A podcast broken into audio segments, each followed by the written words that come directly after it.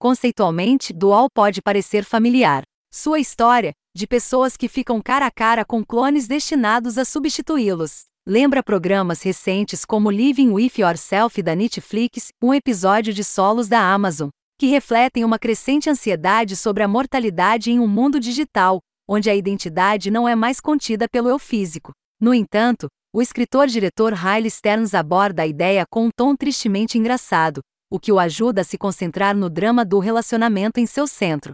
Segue uma mulher chamada Sarah, Karen Gillan, que, depois de saber que tem uma doença terminal, encomenda a criação de um gêmeo genético para evitar que sua mãe, Maja Paunil, e seu namorado Peter, Beula Coali, sofram sua perda. As coisas ficam complicadas, para dizer o mínimo, quando Sarah decide que o clone, que começou a tomar conta de sua vida, não é mais necessário. O que exatamente acontece neste cenário? O filme, na verdade, fornece uma resposta muito explícita em seu prólogo, no qual vemos um homem e sua cópia carbono envolvidos em um duelo televisivo, legalmente obrigatório, estilo Jogos Vorazes até a morte. O título é um trocadilho atrevido. No entanto, apesar dessa cena de abertura repleta de ação, Dual está intencionalmente retendo sua exploração de Sarah.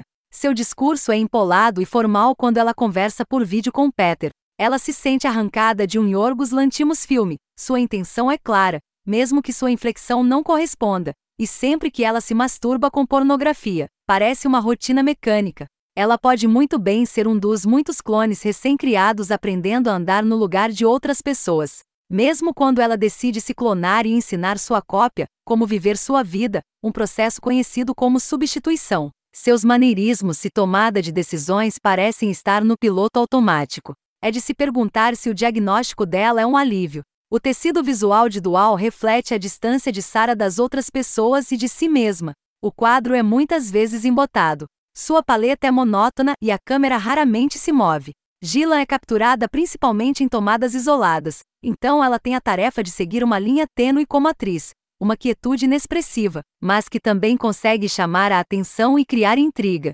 O segredo, ao que parece, está em sua entrega de diálogo, que é calculada com tanta precisão que parece absurda, mas as poucas vezes que ela deixa escapar um pingo de paixão ou opinião, são francamente indutoras de gargalhadas.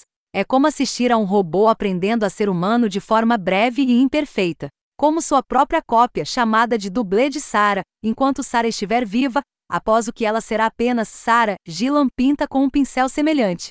No entanto, ela adiciona apenas uma pitada de vida e sabor, o suficiente para que a diferença entre os dois personagens seja visível em algumas ocasiões. Eles têm cores de olhos diferentes, mas a paleta suave muitas vezes ajuda a obscurecer esse detalhe. À medida que a dublê de Sarah começa a aprender sua rotina, a maneira como Gillan olha para essa nova versão de si mesma traz à tona vários temas-chave. Sarah se sente substituída, é claro, mas de uma maneira que revela uma dor profunda e moderada que ressalta a comédia de humor negro do filme. Depois de um tempo, começa a se assemelhar a um drama de separação, repleto de nervos à flor da pele e inseguranças expostas, enquanto Sarah testemunha seu namorado nos braços de alguém novo. No entanto, dada a sua presunção de clonagem, reflete simultaneamente a dissociação emocional e o sentimento de distanciamento de suas próprias experiências, como se a notícia devastadora da morte iminente, e neste caso, um relacionamento em ruínas, tivesse levado Sarah a observar sua própria vida. À distância, em terceira pessoa. Além disso, o desejo resignado com que Sarah observa sua nova, e ela teme melhorada. Versão não pode deixar de representar uma idealização fantástica da pessoa que ela gostaria de ser, ou seja, uma pessoa. O desempenho de Gillan é acompanhado por uma estranheza semelhante ao redor de Sarah, decorrente parcialmente das especificidades da produção. Onde a história realmente acontece é um mistério.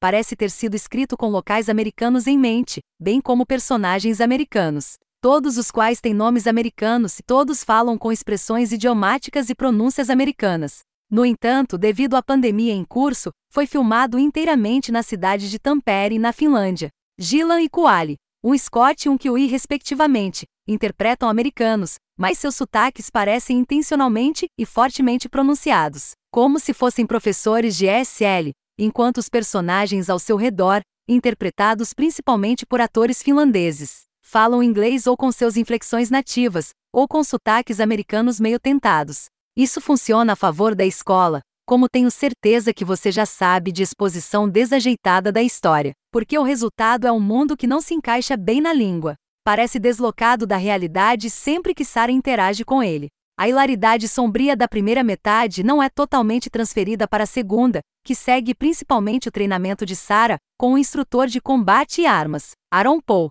intensamente prático em preparação para seu duelo, mas essas cenas têm impulso suficiente para ser divertido. Eles são reforçados por uma reviravolta emocional envolvente, que vê Sarah, que já foi resignada ao seu destino, agora querendo desesperadamente sobreviver, como se por despeito de seu substituto, que parece fazer sua mãe e seu namorado mais felizes do que ela. No entanto, isso também é seguido pelo filme se afastando temporariamente de seus elementos mais fortes, quando uma potencial reconciliação desvia Sarah de sua rota de colisão consigo mesma, começa a introduzir novas ideias que falam sobre quais podem ser as consequências psicológicas e emocionais dessa estranha experiência, mas também se afasta dessas ideias com a mesma rapidez.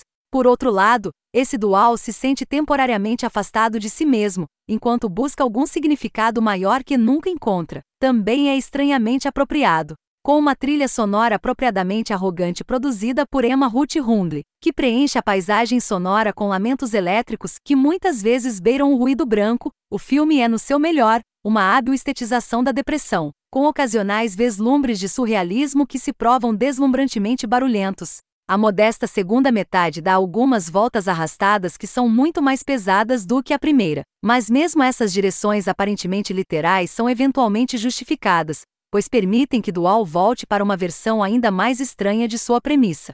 Dual é uma história de ficção científica sombria e engraçada que coloca uma mulher moribunda, Sarah, Karen Gillan, em rota de colisão com sua substituta clonada. O roteirista-diretor Riley Stearns transforma depressão e decepção em um hilário confronto de morte, um conto peculiar de autoimagem, em um filme estranho com uma performance de liderança precisamente bizarra.